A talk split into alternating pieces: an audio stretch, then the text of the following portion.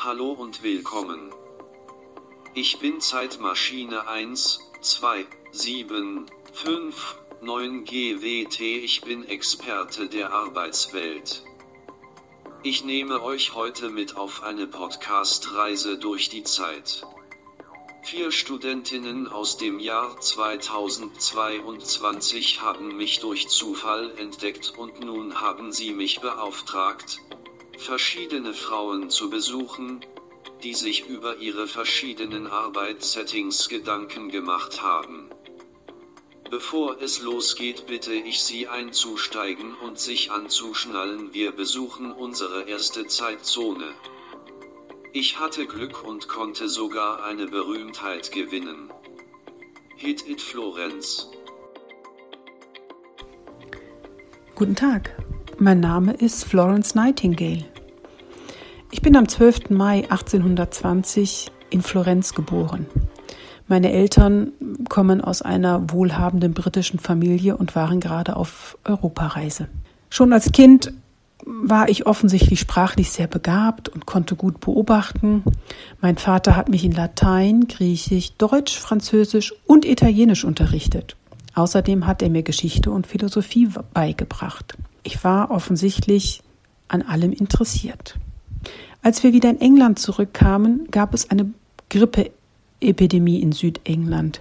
Und es fielen dieser Grippeepidemie viele Menschen zum Opfer. Gott sei Dank blieb ich gesund und ich konnte mich vier Wochen lang sehr intensiv um alle Erkrankten um mich herum, vor allem in meiner Familie, kümmern. Offensichtlich hat mich diese Versorgung meiner Familie sehr beeindruckt, denn ich habe ab dann immer mehr Krankenpflege gemacht und habe mich entschieden, meinem Leben der Krankenpflege zu widmen. Dass meine Eltern das abgelehnt haben und absolut nicht angemessen fanden für ihre Tochter, das lag daran, dass das Ansehen der Krankenpflege in Großbritannien zu jener Zeit ganz schlecht war. Die damaligen Pflegenden waren wirklich unqualifizierte Personen, die keine andere Arbeit fanden und gezwungen waren, sich ihren Lebensunterhalt durch diese Arbeit zu verdienen. Sie galten als absolut unzuverlässig, korrupt und alkoholabhängig waren sie zudem auch, weil sie den medizinischen Alkohol eher getrunken haben, als ihn für die Desinfektion zu verwenden. Mehrmals bin ich Zeugin geworden, dass Menschen gestorben sind, weil die Pflegenden sich nicht gekümmert haben, weil sie nicht sauber gearbeitet haben. Ich habe gedacht, ich brauche viel mehr Kenntnisse. Deshalb bin ich in die Kaiserswerther Diakonie nach Deutschland gegangen und der evangelische Pfarrer Theodor Fliedner hat mich unterrichtet. Die Diakonissinnen waren Krankenpflegerinnen, Gemeindeschwestern, Erzieherinnen oder Lehrerinnen. Die Lehranstalt war wirklich ärmlich und hässlich, aber die Vorlesung, die Professor Fliedner hielt, die war wirklich wunderbar. Es gab ganz strikte Regeln und ich habe wirklich viel für meine weitere Berufserfahrung dort an Informationen mitnehmen können. Dann kam der Krimkrieg und ich bin als Krankenschwester im Auftrag der britischen Regierung in ein türkisches Militärkrankenhaus gegangen. Die Betreuung war wirklich schwierig und oft bin ich nachts, wenn der Krieg ruhte, mit einer Lampe zu den Soldaten gegangen. Die Soldaten nannten mich die Dame mit der Lampe. Leider wurde ich auch selber krank, ich hatte das Krimfieber und habe wochenlang mit dem Leben gerungen. Aber das hat mir eins klar gemacht. Die meisten Soldaten starben nicht an den Wunden, die sie sich im Krieg zugezogen haben, sondern an den Seuchen im Lazarett. Hier habe ich gedacht, muss man doch etwas machen können. Also habe ich Fragebögen an die Soldaten verteilt, wie es ihnen geht, was sie sich wünschen, und die Kriegsberichte der britischen Regierung habe ich ausgewertet. Ich habe riesige Datenmengen über die medizinische Versorgung angeschaut und letztlich habe ich ein Polarflächendiagramm entwickelt. Das ähnelt einem Kreisdiagramm. Aber es hat identische Winkel und es erstreckt sich von der Mitte des Diagramms aus, abhängig von der Größe der Werte, die geplottet werden. Stellt euch das Polarflächendiagramm vor, als ob ein Kreisdiagramm auf ein Histogramm trifft. Die Vorteile sind klar auf der Hand. Ich kann regelmäßig wiederkehrende zyklische Daten wunderbar auch für Laien verständlich darstellen. Zum Beispiel zwölf Kalendermonate in einem Jahr sind um die Rose herum zu lesen, da die Daten chronologisch dargestellt werden. Ich kann mehrere Lagen in einem Layer übereinander legen. So kann ich die Todesfälle und die vermeidbaren Krankheiten, die Wunden und andere Ursachen voneinander unterscheiden. Das hat etwas von einer digitalen Transformation, und das war eine wirklich schwierige Gestaltungsaufgabe in dieser Organisation der britischen Armee. Ich glaube, dass die Statistik die wichtigste Wissenschaft der Welt ist, denn davon hängt die praktische Anwendung jeder anderen Wissenschaft und der Kunst ab. Es ist eine Wissenschaft, die für jede politische, soziale Verwaltung, für jede Bildung, jede Organisation, die auf Erfahrung basiert, wesentlich ist denn sie gibt nur Ergebnisse unserer Erfahrung. Und diese sind wunderbar visuell darstellbar und für Laien gut erkenntlich. Durch meine statistischen Erhebungen, aber auch durch meine Beobachtungen konnte ich viele Missstände in den Lazaretten offenlegen.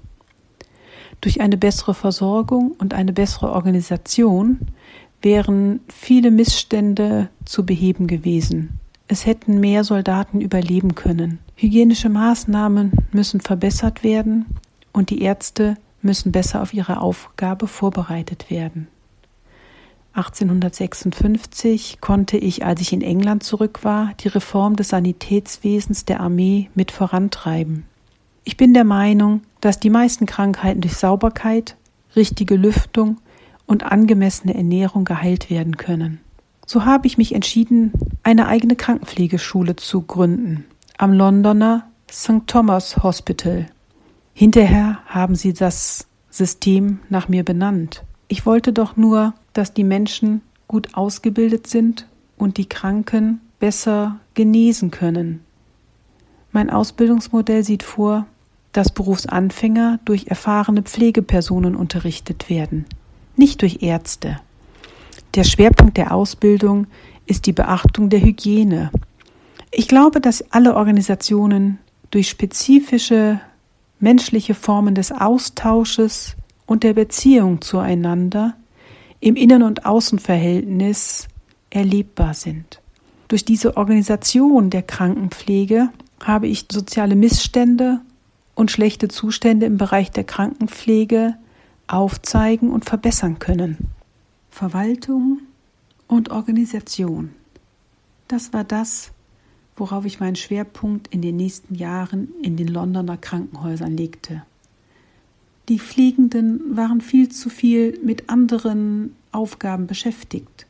Sie mussten sich um so viele Dinge kümmern, dass sie kaum Zeit für die Kranken hatten. Also habe ich Speise, Aufzüge und Läutwerke mit Nummerntafeln, auch Heißwasser Leitungen bauen lassen. Ich habe mitgeholfen, die Ausbildungsstandards in der Krankenpflege anzuheben. Drei Jahre lang war die Ausbildung, die ich entwickelt habe. Damit hatten die Pflegekräfte nach ein paar Jahren ein viel besseres Pflegeniveau und waren viel besser anerkannt. Somit war auch für die Frauen eine viel bessere Anerkennung ihres Berufs der Krankenpflege. Die soziale Zusammenarbeit ist der Kern der Krankenpflege. Jede kleine Steuerungseinheit muss ineinander greifen. So habe ich später mit Henri Dunant das Rote Kreuz gegründet. Diese Organisation, die ihr heute noch weltweit kennt, die in Kriegs- und Notgebieten Krankenpflege und medizinische Versorgung leistet. So glaube ich, dass meine statistischen Erhebungen und guten Beobachtungen der Menschheit viel Gutes getan haben und auch heute noch weiterwirkt. Hätte ich damals schon all die digitalen Möglichkeiten gehabt, die es heute gäbe, wer weiß, vielleicht hätte ich noch viel mehr entdeckt und entwickelt. Vielen Dank. Das war doch ein interessanter Einblick in die Professionalisierung des Care-Sektors, oder?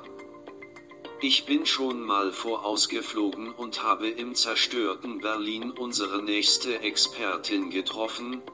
Wir haben uns über ihren Arbeitsalltag, tayloristische Strukturen und die zukünftige Soziokratie unterhalten. Aber hört selbst. Ah, da ist ja die Zeitkapsel ja super gelandet. Ich bin ja super aufgeregt, das sage ich euch. Also, dass mir mal sowas ganz Verrücktes passiert, das hätte ich auch nicht gedacht hier. Ne? Ich bin sonst so eine ganz normale Frau und dann einfach so mit der Zukunft in Kontakt treten. Also, das ist mal spannend. Ähm, ja, also ich bin die Minna Hoffmann. Er dürfte ruhig Minna sagen. Ich bin nicht so die feine Dame. Genau, ich bin Jahrgang 85, also 1885, schon ein paar Buckel, Jahre auf dem Buckel. Und ich wollte euch ein bisschen was über meine Welt erzählen. Ne? Also, wie sieht so ein Tag bei mir aus? Habt ihr ja wissen wollen. Ne? Ich habe so ein paar kurzes, kurzes Vorgespräch schon gehabt, so ein kleines, ne, was, was hier so passiert und was ihr gerne so hören wollt, was für euch eben so interessant ist. Ne? Ähm, also, wie sieht mein Tag so aus? Ich habe ähm, teile mir gemeinsam mit drei anderen Familien die Wohnung. Ne? Ich habe hier mal im Hinterhaus, ich habe äh, drei Kinder, zwei Mädchen, ein Junge und ich arbeite in der Rüstungsfabrik. Also ich bin dann jeden Tag eigentlich hm, so zwölf Stunden meistens dann dort. Ich bin verknüpft mit meinen beiden Nachbarinnen, ne, also die da auch in der Wohnung sind, eben ne, mit der Frau Drews und mit der Frau Surbier. Da sind wir gemeinsam einfach auch am Aufteilen mit den Kindern, ne, wer ist heute dran und ähm, wer kann auf die Kinder gucken. Ich meine, manchmal gucken die Kinder dann auch gegenseitig, das ist leider so. Ich muss ja mal sagen, ähm, habe ja gesagt, wir sind im Jahr 1919, könnt ihr euch ja denken, ne? Also wir haben alle drei keine Männer mehr. Da, ich meine, es ist nicht zum Lachen, ne? Aber ich sag immer, man muss ja auch nochmal lachen können. Drum, wer da, wer da, keiner mehr, ne? Also die Männer sind alle in wer da geblieben. Da ist keiner mehr zurück, ne? Also die haben ja damals auch gesagt, dass sie Menschenmaterial brauchen und so war es dann auch, ne? Also das, mein Willi war Kanonenfutter, also da ganz schlimm. Die sind nicht mehr zurückgekommen und wir haben nicht umsonst hat man Deutschland dann auch die Heimatfront genannt. Ne? Also wir haben hier einfach gekämpft, wir haben da mobil gemacht, also gerade wir Frauen. Wir Frauen sind dann in die Fabriken gekommen und ähm, haben eben, ne, da bin ich ja wie gesagt bis heute drinne, dass ich ähm, immer mitarbeite und das so sieht es aus. Ne? Wir kommen, wir machen eigentlich immer den gleichen Arbeitsablauf. Ähm, der Chef, der Herr Müller, sagt, wie es läuft und ähm, wenn es nicht so läuft, dann wird man eben bestraft. Ich sag mal so, ne, dann bleibst du halt noch länger oder dann kriegst du weniger Lohn, ne? Und im schlimmsten Fall wirft er dich raus. Das habe ich auch schon mitgekriegt beim Müller, ne? Also der ist da echt rigoros, was das angeht. Ähm, jetzt haben wir aber heute den 19.01., also 19. Januar 19, ne? Und heute ist der Tag, an dem sich eh alles ändert, ne? Also ich meine, ich höre da ja, ne, wir sind ja, wir Frauen sind auf uns gestellt. Das heißt, wir sind eigentlich auch gut organisiert und wir sind alle drei, also ich und meine Freundin, wir sind auch aktiv bei der Frauenbewegung. Ne? Also es gibt ja verschiedene ähm, Vereine auch und wir sind da bei den proletarischen Frauenbewegungen dabei, gibt auch die bürgerliche, die sind teilweise auch verbunden. Ich meine, wir sind da eher so, wie so Laufsoldaten sind wir da eher, sage ich mal wir sind als Bürgerinnen da total interessiert, einfach beteiligt zu sein und die Entscheidungen und Machtstrukturen einfach kennenzulernen, damit da irgendwie auch was weitergeht. Ne? Und jetzt ist es für uns natürlich einfach Wahnsinn, dass wir jetzt wählen dürfen und dass wir einfach jetzt mehr Macht kriegen und mehr dabei sind. Ähm, ich habe ja schon ein bisschen was mitgekriegt, so was ihr jetzt so macht, wenn es bei euch um Arbeit geht, ne? Und dass ihr vielleicht auch gar nicht mehr die zwölf Stunden habt. Also das habe ich auch schon gehört, ne? Das wird ja auch von manchen gefordert, finde ich ja super, dass sie das dann durchgekriegt haben, ne?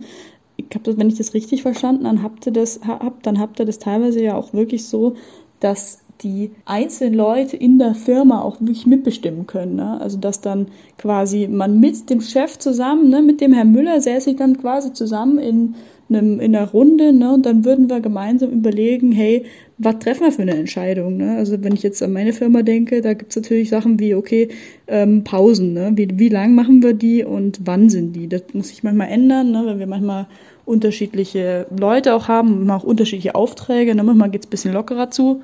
Und wenn ich mir da vorstelle, ne, dass wir das gemeinsam mit dem Müller besprechen könnten und dass das auch gleich viel wert wäre, ne? wenn ich sage, naja, wir Frauen, wir brauchen ein bisschen länger, ne? wir, wir haben genauso viele Toiletten wie die Männer, aber wir sind aber nicht so schnell wie die, dann fände ich das natürlich super spannend. Und wenn man dann sagt, der muss einfach auch auf das hören, was die anderen sagen, beziehungsweise man kann quasi so eine Art Veto setzen und sagen, ey, das geht für mich gar nicht, aber das geht für mich total.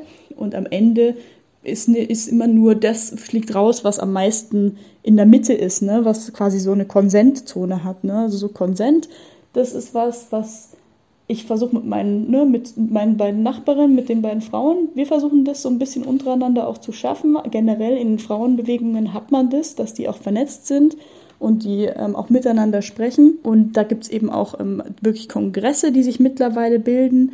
Und da versucht man auch, ähm, dass schon so ein bisschen alle gehört werden können. Also ich glaube, da sind wir, das habt ihr vielleicht auch ein bisschen von uns war, also dass das so alles aus der Richtung kommt ähm, von der Zeit, in der wir jetzt sind. Ich bin da total gespannt, wo ihr seid in der Zukunft, ne, weil ich meine, so Themen wie wir haben, keine, dass wir, ne, was wir fordern, modern sind, sind ja, dass wir Abtreibungen haben, legal haben wollen, ne, dass wir mitsprechen wollen, dass wir wählen können, dass wir gleich gezahlt werden für die gleiche Arbeit mit den Männern. Ne? Also ich glaube, das sind ja Sachen, die habt ihr ja in 100 Jahren, da habt ihr bestimmt ganz andere Probleme. Vielleicht irgendwie, was ist mit die mit den Aliens oder so. Also kann ich mir vorstellen, dass das bei euch sowieso ganz anders aussieht. Was ich ja voll spannend finde, ist, dass man dann auch nicht mehr unbedingt auf Abstimmung kommt, sondern dass es um das geht, dass jeder ein Argument hat. Also dass es nicht allein Ja, Nein ist, sondern dass man überlegt, hey, was ist jetzt hier das Spannendste und was ist hier das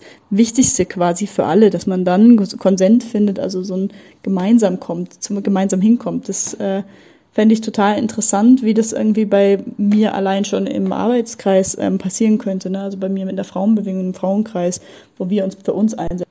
Naja, gut. Also ich muss dann jetzt auch wieder los. Ne? Ich hole noch eine Freundin ab, die ist mit die Kinder dort und ähm, die hat auch gerade gewählt. Und dann werden wir da noch irgendwie gucken, ob wir da noch was mit unseren Flugblättern, die ich jetzt hierbei habe, machen können, damit wir noch ein paar Frauen für uns gewinnen können. Ich meine, ihr seid ja, denke ich mal, auch dabei. Ich bin ja mal gespannt, wie ich euch jetzt da weiterhelfen konnte. Ne? Also, macht's gut. Tschüss. Weiter im Zeitstrahl habe ich mich mit meiner nächsten Expertin verabredet.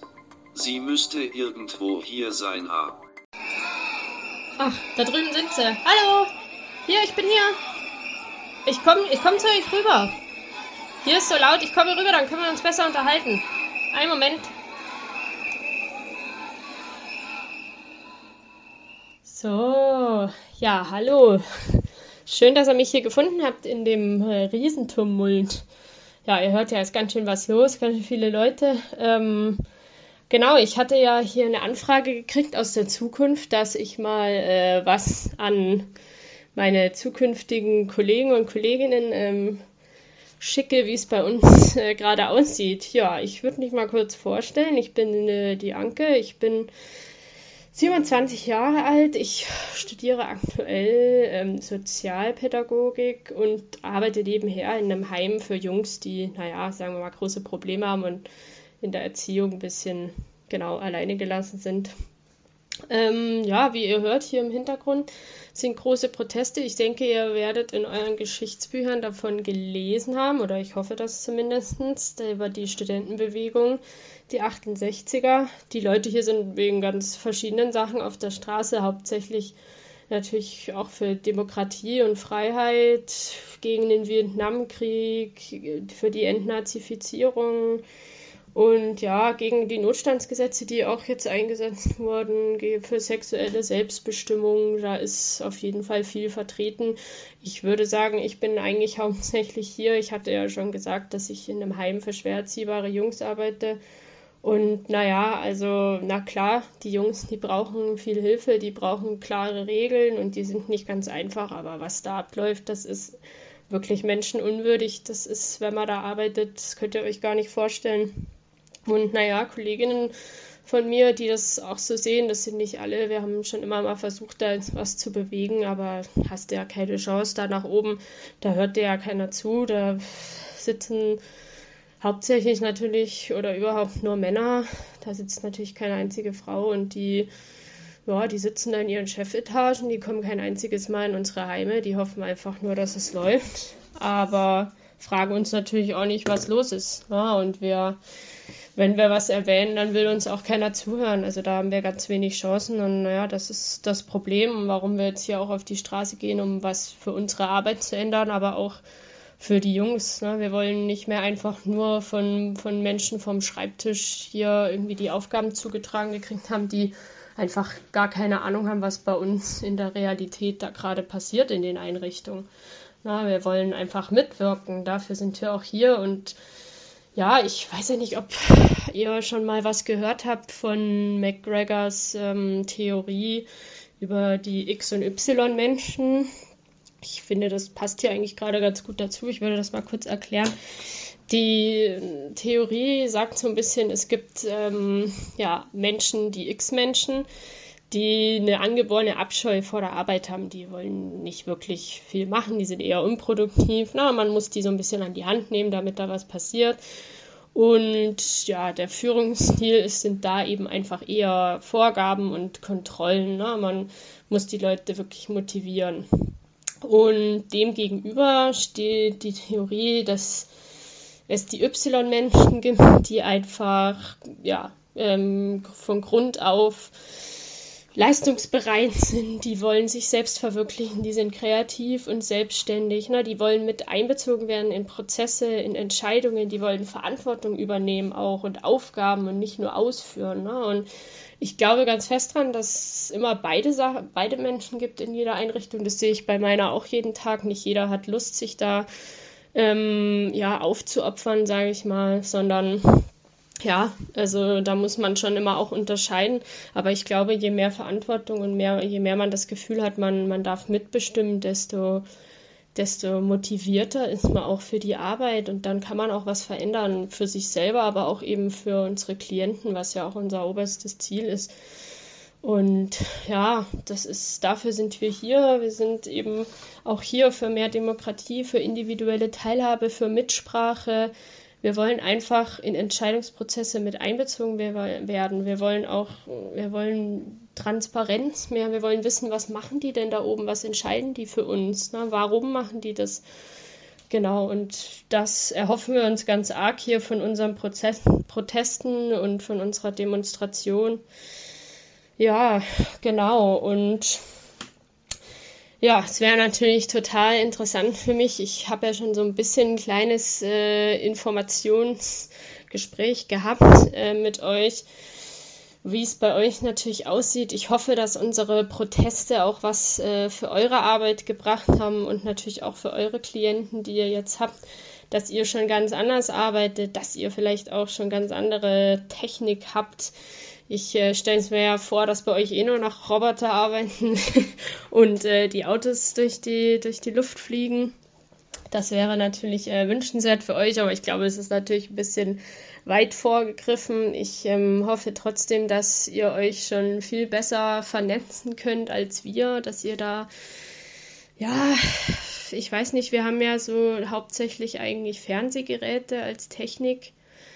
Da können wir zumindest immer ein bisschen was mitkriegen, was die feinen Herren Politiker da oben machen. Es ist nicht mehr nur über, über Zeitungen oder ähnliches was erfahrbar. Ich meine, Fernsehen ist ja schon auch nochmal ein anderes Medium, wo man mittlerweile viel mehr äh, Einblicke kriegt, aber immer noch viel zu wenig. Ja, deshalb hoffe ich für euch, dass ihr da schon andere Wege gefunden habt. Auch was, was ähm, Dokumentation angeht. Wir haben ja immerhin die Schreibmaschine, da kann man jetzt schon immer mal schneller was ähm, schreiben, aber ja, das Versenden und das Multiplizieren, das dauert ja alles auch immer noch sehr, sehr lange. Genau, ja, soweit wäre das jetzt mein Einblick in unsere jetzige Zeit. Ich hoffe, es war interessant für euch. Ich hoffe, ähm, ja, ihr könnt was draus ziehen und ich würde mir wünschen, dass ich von euch auch mal eine kleine Zeitkapsel kriege, um zu euch zu reisen und dann äh, mal von euch zu hören, wie es bei euch gerade aussieht. Aber ich würde jetzt wieder zurück auf die Demonstration, weil ja, wir sind ja gerade noch mittendrin. Habt ihr Lust, noch mitzugehen? Ich würde euch, euch einfach schnell mitnehmen, wenn es ist. Ja, na gut. Dann gehen wir zurück. Gut, folgt mir.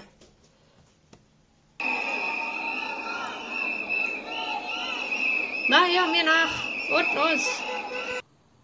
Oh, da drüben sehe ich Rudi Datschke. Ich glaube, das kann gefährlich werden. Fliegen wir lieber weiter. Wir machen wieder einen großen Zeitsprung.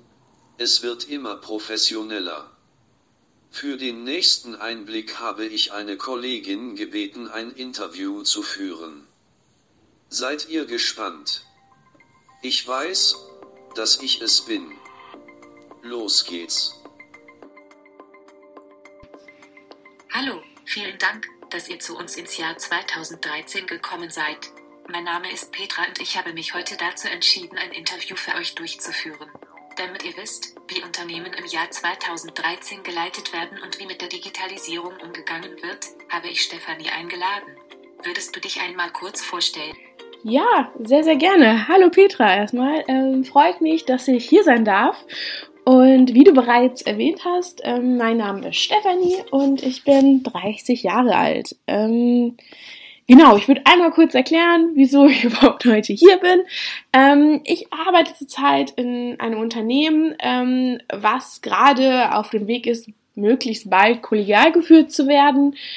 Und das Unternehmen ist quasi eine, nicht nur quasi, das Unternehmen ist eine Schuldnerberatung ähm, und wir ähm, beraten andere Unternehmen, wenn sie quasi kurz vor der Insolvenz sind oder wenn sie von der Insolvenz bedroht sind wir wollen ihnen quasi helfen und unterstützen, damit sie da möglichst gut wieder rauskommen.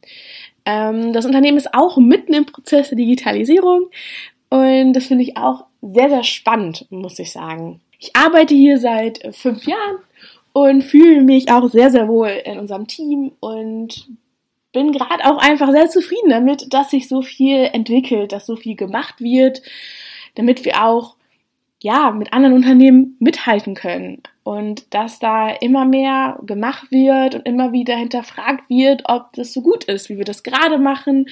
Und das finde ich sehr, sehr fortschrittlich und sehr gut. Und genau, wir sind ein Team von zehn Mitarbeitenden. Ja, ich freue mich einfach hier zu sein. Vielen Dank für die kurze Vorstellung. Du hast uns ja gerade erzählt, dass du in einem Unternehmen arbeitest, welches bald kollegial geführt werden soll. Was bedeutet das? Ja, also bei uns bedeutet das, dass quasi die Entscheidungskompetenz nicht nur bei der einen Person liegt, das wäre bei uns halt die Geschäftsführung, sondern dass das ähm, unter allen Mitarbeitenden verteilt wird. Das heißt, jeder hat dann quasi eine andere Entscheidungskompetenz, also eine Entscheidungskompetenz in dem Bereich, in dem sie quasi arbeiten, wofür sie verantwortlich sind. Und genau, dann haben sie quasi selbst die Verantwortung und nicht nur noch die Geschäftsführung. Warum wird das gemacht? Ja, für das Unternehmen ist es quasi gut, da so viel flexibler auf verschiedene Problemlagen ähm, reagiert werden kann.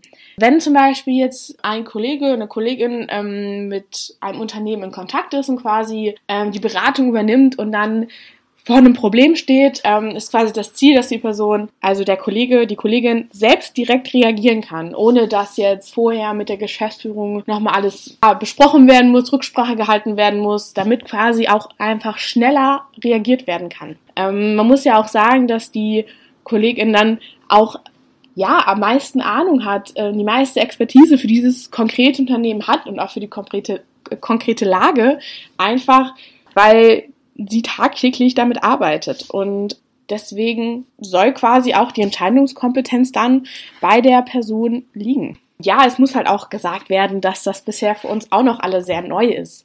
Ähm, wir sind immer noch im Prozess der Veränderung. Komplett angekommen bei der kollegial geführten Führung sind wir noch nicht, da unsere komplette Struktur quasi gerade umgeworfen wird. Aber wir sind im Prozess und ja, entwickeln uns da, glaube ich, gerade in eine gute Richtung.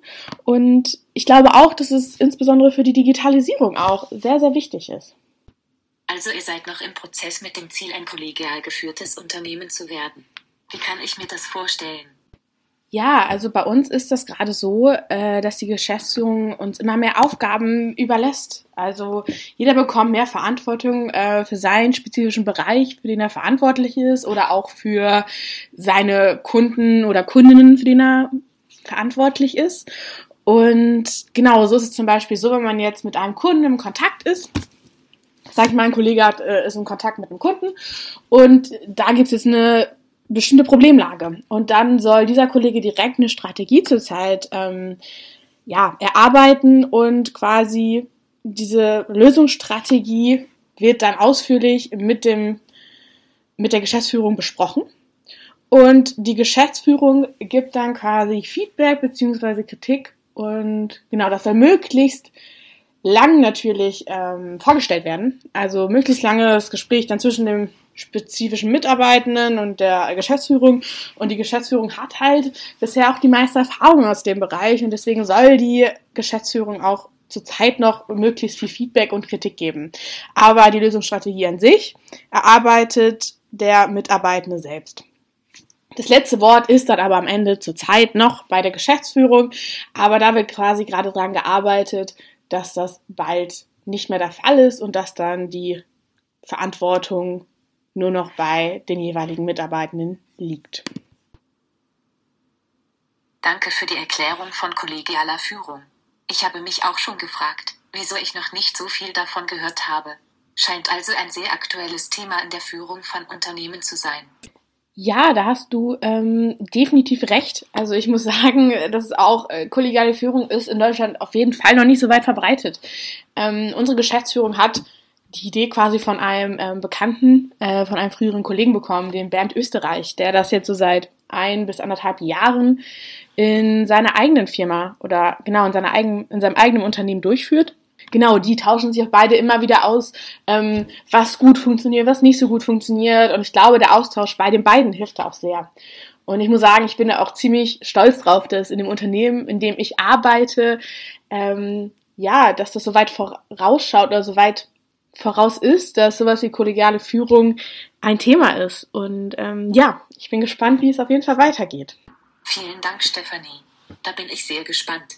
Ihr in der Zukunft wisst ja vielleicht schon, wie sich das weiterentwickelt. Ach, das ist einfach so spannend. Stefanie, du hattest ja bereits kurz die Digitalisierung angeschnitten.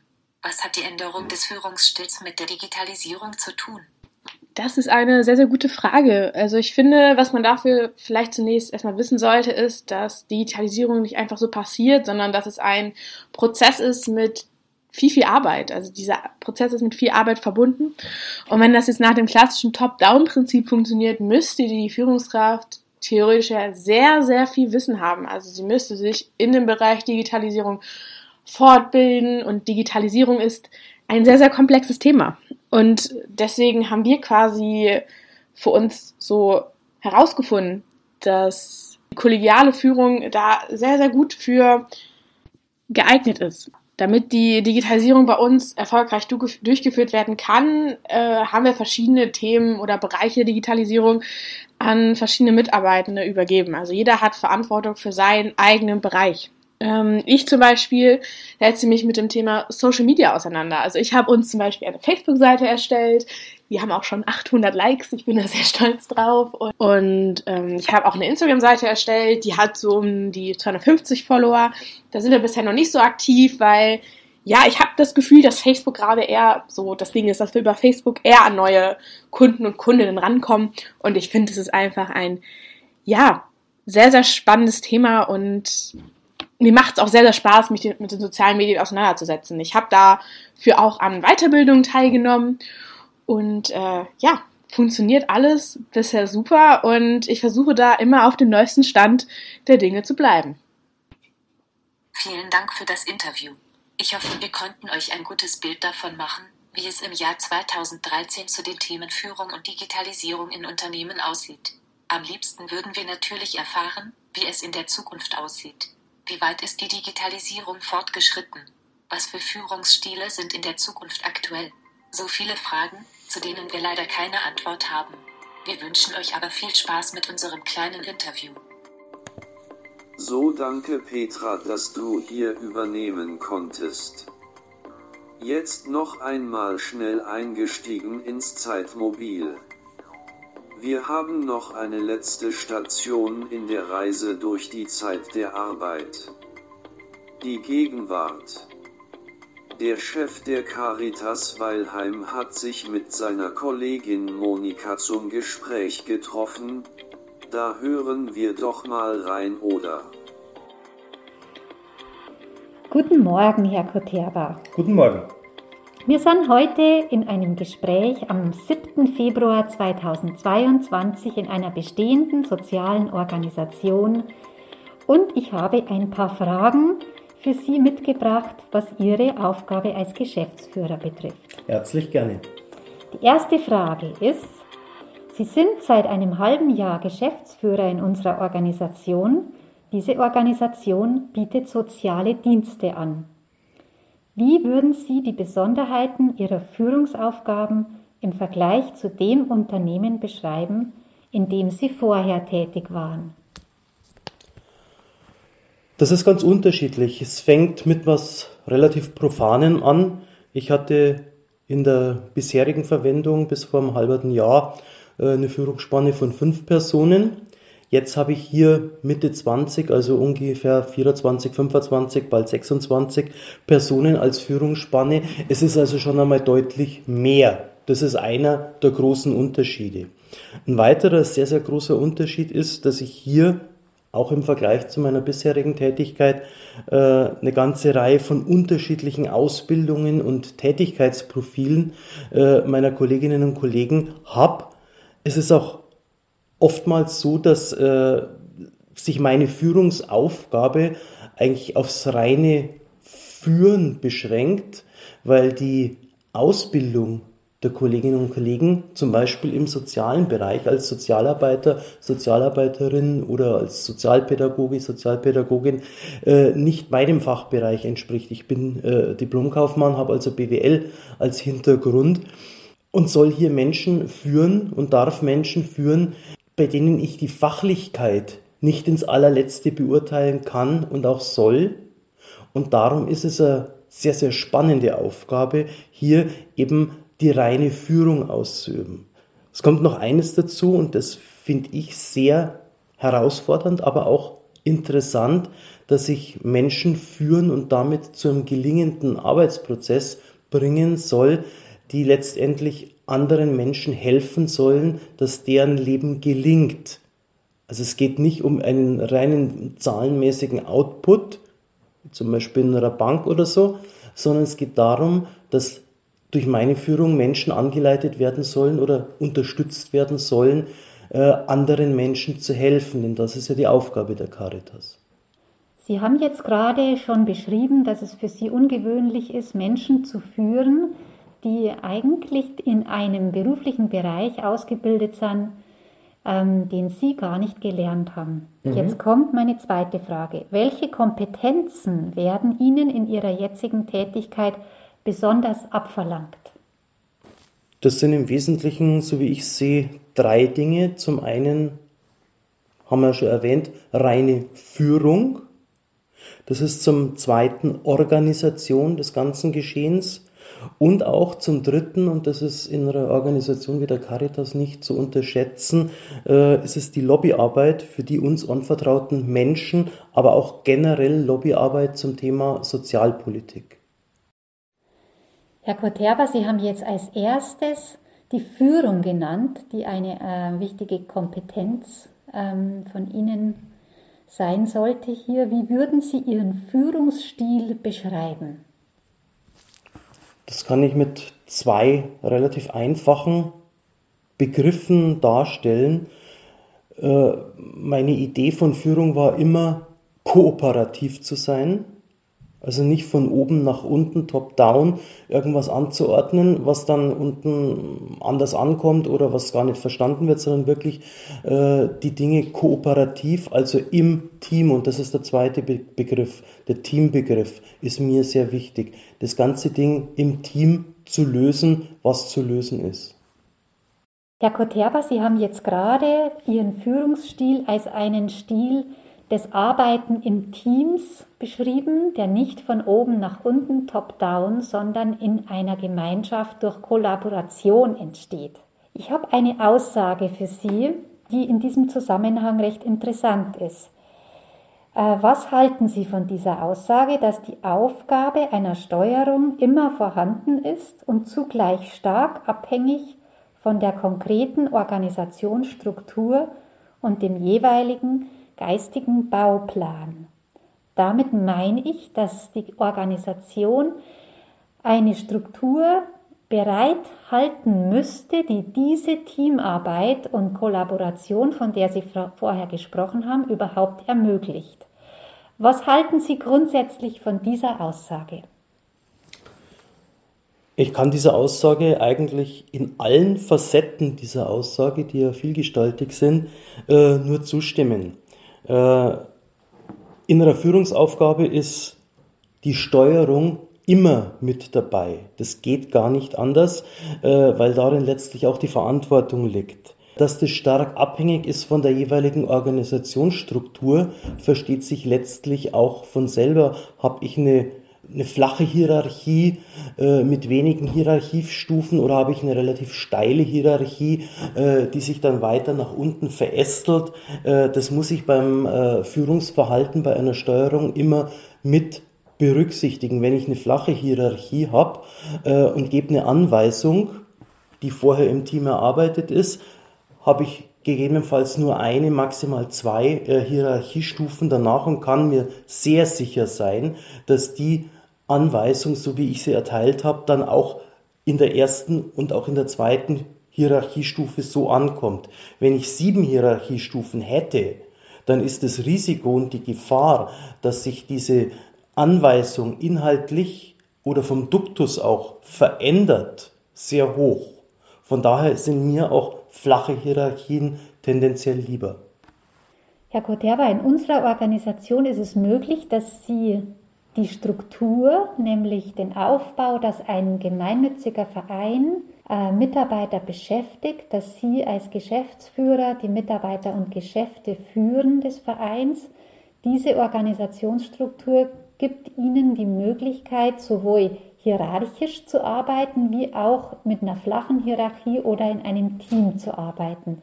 Jetzt wäre es für mich interessant, wie Sie das selber jetzt in, nach einem halben Jahr Zusammenarbeit mit den Mitarbeitern abschätzen können, ähm, inwieweit Sie diese Struktur äh, nutzen, um möglichst viel Verantwortung und Entscheidungsmöglichkeiten an die Mitarbeiter abzugeben und wo sie sich aber auch Entscheidungen vorbehalten und als Kompetenz und die Funktion als Führung sich nicht äh, mit dem Team teilen möchten.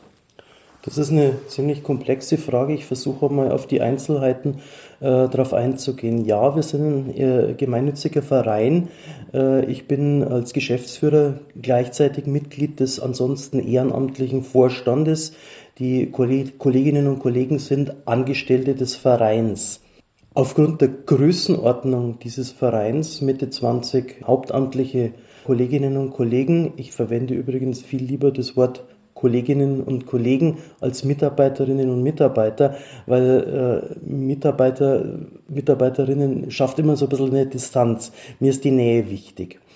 Bei Mitte 20 äh, Kolleginnen und Kollegen äh, funktioniert meines Erachtens schon noch eine flache Hierarchie einzuziehen. Wir haben einen Bereich, die OBA, die ähm, über mehrere Mitarbeiter und Mitarbeiterinnen verfügt, jetzt habe ich selber schon das wieder das Wort Mitarbeiterinnen ver, äh, verwendet, eigentlich Kolleginnen, die ja in der gleichen, im, im gleichen Bereich einfach arbeiten. Die OBA ist die offene Behindertenarbeit. Da gibt es schon sowas wie eine Teamleitung. In den anderen Bereichen äh, kann ich mit den Kolleginnen und Kollegen relativ direkt kommunizieren, was mir auch viel wert ist. Sie sehen schon das Dilemma, es hängt von der Größenordnung ab. Äh, man kann mit 10, 15, 20 Leuten, die in, im gleichen Bereich tätig sind, irgendwo nicht mehr als ein Team zusammenarbeiten, ohne dass es in diesem Team selber eine Führungsstruktur gibt. Das geht leider nicht anders. In einem kleinen Team, wie zum Beispiel in der Verwaltung, wie im, in der Schuldnerberatung, wo zwei, vielleicht drei Leute tätig sind, da kann man direkt kommunizieren und auch als Kolleginnen und Kollegen zusammen mit dem Chef äh, kommunizieren. Das geht in einem größeren Bereich nicht mehr so gut. Da gehen Dinge verloren. Und deswegen braucht es hier gegebenenfalls äh, ja, weitere Strukturebenen. Ich, ich verwende ungern Hierarchieebenen. Es sind Hierarchieebenen in der betriebswirtschaftlichen Forschung, aber mir gefällt der Begriff Struktur da besser, weil es einfach mehr das ausdrückt, was es eigentlich ist. Ich möchte nochmal abschließend eingehen auf das, was in der vorherigen Frage nur impliziert ist, nämlich dem jeweiligen geistigen Bauplan. Wir sind eine karitative Einrichtung und da erscheint eigentlich vor meinem geistigen Auge immer der Bauplan. Äh, Sinn und Zweck unserer Arbeit muss die Wohlfahrt der Menschen sein, um die wir uns zu kümmern haben. Es steht nicht so sehr im Vordergrund, was jetzt betriebswirtschaftlich für den Verein das Allerbeste ist oder was für mich als Geschäftsführer das Einfachste ist, sondern ich muss vom Ende her denken, ich muss von daher denken, wie für die Menschen, die zu uns kommen und Hilfe und Beratung wollen, diese am besten zu organisieren ist. Da muss ich immer wieder drüber nachdenken und das muss die Entscheidungsgrundlage sein. In der Zeit, in der die Digitalisierung äh, in alle Lebensbereiche Einzug hält, ist die Frage wichtig, welche Auswirkungen diese fortschreitende Digitalisierung auf die Organisationsstrukturen und auf die Tätigkeit als Geschäftsführer für Sie haben. Können Sie uns da noch was dazu sagen? Ja, das kann ich gern versuchen. Die Digitalisierung ist in aller Munde. Gerade die Corona-Pandemie zwingt uns jetzt im Endeffekt auch Digitalisierungsschritte endlich zu machen, die zum Teil so überfällig waren und die uns jetzt die Geschichten in der Pandemie erleichtern, aber auch danach dann weiterhin einfach da sein werden. Das äh, fängt mit Banalitäten an, dass man nimmer so oft unnötige Dienstreisen machen muss, sondern einfach die ein oder andere Konferenz äh, einfach via Zoom oder wie die ganzen Dinge da entsprechend halt heute auch heißen, äh, durchführen kann. Den persönlichen Kontakt wird Zoom nie ersetzen oder auch alle anderen dieser Medien. Äh, trotzdem gibt es ganz, ganz viele Dinge, ganz, ganz viele Besprechungen, die sich so relativ leicht und ohne die Umwelt zu belasten durchführen lassen. Also das wird auch in der Zukunft so sein. Weiteres großes Thema, im, äh, was die Digitalisierung betrifft, ist das Thema Homeoffice. Unter Homeoffice wird vielerlei verstanden. Ich verstehe da vor allen Dingen auch die sogenannte Telearbeit äh, darunter, nämlich dass einfach Kollegin oder Kollege den Laptop nimmt und um sich selber momentan in der Pandemie zu schützen, von zu Hause oder von irgendwo sonst arbeitet. Ich unterstütze das, wo ich nur kann, weil ich ein großer Freund dessen bin. Auch hier gibt es logischerweise Grenzen. Man wird immer den persönlichen Kontakt unter den Kollegen und Kolleginnen brauchen. Erst dieser persönliche Kontakt schweißt ein Team zusammen zu einem Team. Ein reines, auf Dauer 365 Tage Online-Team kann niemals so effizient sein wie ein Team, das sich auch wirklich persönlich kennt. Das ist meine feste Überzeugung. Trotzdem auch in der heutigen Zeit mit äh, Vereinbarkeit von Beruf und Familie und äh, den ganzen Dingen, die damit zusammenhängen, ist das Thema Telearbeit auch ein wichtiges Thema. Jetzt wieder Spezialität Caritas. Bei uns ist die Digitalisierung auch insofern äh, mit ein Thema, nämlich dass es auch unsere Klienten letztendlich betrifft. Wir haben hier ein Mehrgenerationenhaus, wir machen viel Seniorenarbeit und auch hier ist es zum Beispiel eine unserer Kernaufgaben, dass wir Seniorinnen und Senioren schulen oder in, in, ins Benehmen setzen und, und, und ja, unterrichten, Anleitung geben, mit diesen moderneren Medien auch umzugehen. Hier können wir auch Kompetenz vermitteln. Wenn ich da gleich was dazu sagen darf, dann Gerne. heißt es, dass Sie als Geschäftsführer auch damit äh, zu tun haben, dass nicht nur die Kolleginnen und Kollegen, sondern auch die Klienten bei der Digitalisierung beteiligt werden und nicht abgehängt werden. Das ist genau dasselbe, was ich vorhin auch gesagt habe. Wir müssen, ob jetzt bei der Führung oder auch bei der Digitalisierung, die Sache immer vom Klienten her denken.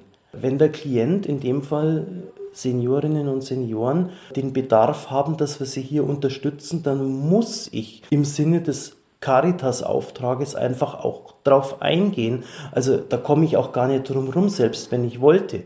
Also wird das immer auch aufgrund der Zielorientierung für mich eine der Hauptaufgaben sein. Beim Thema Digitalisierung geht es auch darum, welche digitalen Tools das es inzwischen gibt und welche Sie als Geschäftsführer in unserer Organisation nutzen können, um die Partizipation der Kolleginnen und Kollegen zu ermöglichen. Da mag meine Antwort jetzt vielleicht ein bisschen überraschend sein. Äh, so arg digital sind diese Tools, die ich hier nutze, gar nicht. Möglicherweise ist es auch ein Bereich, wo ja das klassisch althergebrachte vielleicht gar nicht so verkehrt ist. Natürlich an der einen oder anderen Stelle schon auch digital unterstützt. Möglichkeiten zur Partizipation durch die äh, der Kolleginnen und Kollegen äh, in der täglichen Arbeit. Wir haben regelmäßig oder versuchen es zumindest einigermaßen regelmäßig zu haben, äh, einen Schurfix, wo wir miteinander einfach uns austauschen, Plan und das Ziel ist eigentlich, dass das äh, begrenzte Anzahl an Minuten ist, eine begrenzte Zeitanzahl, wo wirklich ja jeder dann zu Wort kommt und sagt, wo drückt der Schuh gerade, was ist gerade momentan aktuell. Einbringung Digitalisierung, das kann man in der heutigen Zeit wunderbar eben über das Thema Zoom, über eine Zoom-Konferenz darstellen. Wenn man dann dazu auch noch eine Raumkamera und ein Raummikrofon äh, einsetzt, was auch für einigermaßen günstiges Geld heutzutage zu haben ist, dann schafft man auf die Art und Weise digital eine Atmosphäre, die einer persönlichen Nähe relativ nahe kommt. Was haben wir noch? Ein, zweimal im Jahr gibt es dann echte Teambesprechungen, wo wirklich nach Möglichkeit jeder auch anwesend sein soll, wo auch äh, juristisch korrekt Dinge dann auch angesprochen werden soll, die ich einfach, gibt wenige Sachen, aber da muss es sein, äh, top-down einfach zu sagen habe, bekannt geben muss und so weiter. Auch da gibt es theoretisch die Möglichkeit, äh, das digital zu machen. Das möchte ich aber relativ ungern. Wir haben es letztes Jahr persönlich gemacht und das möchte ich eigentlich auch weiter so fortsetzen. Eine Geschichte, die völlig undigital ist, wo Partizipation aber jederzeit möglich ist, ist bei mir die sogenannte offene Tür. Bei mir, wenn ich in der Früh um 7 Uhr äh, anfange, ist eigentlich die ersten anderthalb Stunden die Tür eigentlich immer offen. Äh, kann ja jeder reinkommen. Das hat mit Digitalisierung überhaupt nichts zu tun, sondern das ist einfach nur ein gutes Miteinander, wobei aber speziell bei diesen Dingen, bei diesen kurzen Gesprächen dann viel entstehen kann und auch viel bei mir dann Berücksichtigung finden kann, was die Kollegin oder der Kollege mir einfach en passant zuwirft. Und das muss ich halt einfach nur aufnehmen und dafür nutze ich dieses Medium der offenen Tür eigentlich ganz gerne.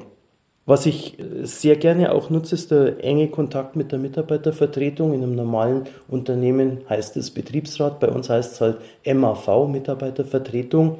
Äh, regelmäßige Zusammenkünfte, im Zweifel auch einmal digital, relativ viele E-Mails, wenn es um äh, konkrete Dinge geht, um einfach hier auch im Interesse des Unternehmens, aber auch im Interesse der jeweils Kolleginnen und Kollegen hier nach bestmöglichen Lösungen zu suchen. Und was bei mir eigentlich auch dazu gehört, das Tool schlechthin für die Partizipation der Kolleginnen und Kollegen ist eigentlich jedes Gespräch. Das kann man und muss man und soll man dazu nutzen.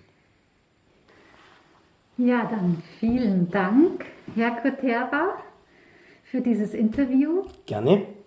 Sie wissen, dass Sie in unserem Podcast die Gegenwart repräsentieren. Eine schwierige Aufgabe, aber ich hoffe, ich habe es einigermaßen äh, leisten können. Genau, und dann ähm, sind also alle in dem Interview aufgetauchten Fragen, an denen wir gerne noch weiterarbeiten würden, für einen späteren Zeitpunkt noch zur Verfügung. Vielen Dank. Ich stehe gerne zur Verfügung und freue mich drauf. Ebenfalls vielen Dank. Vielen Dank auch von mir. Ich bin froh, dass man mich auf diese Reise geschickt hat. Ich konnte so viel lernen. Danke euch allen fürs Zuhören. Vielleicht trifft man sich ja mal wieder. Jetzt dürfen alle aussteigen und sich langsam wieder in ihre eigenen Leben aufmachen, hoffentlich mit dem ein oder anderem Impuls im Kopf.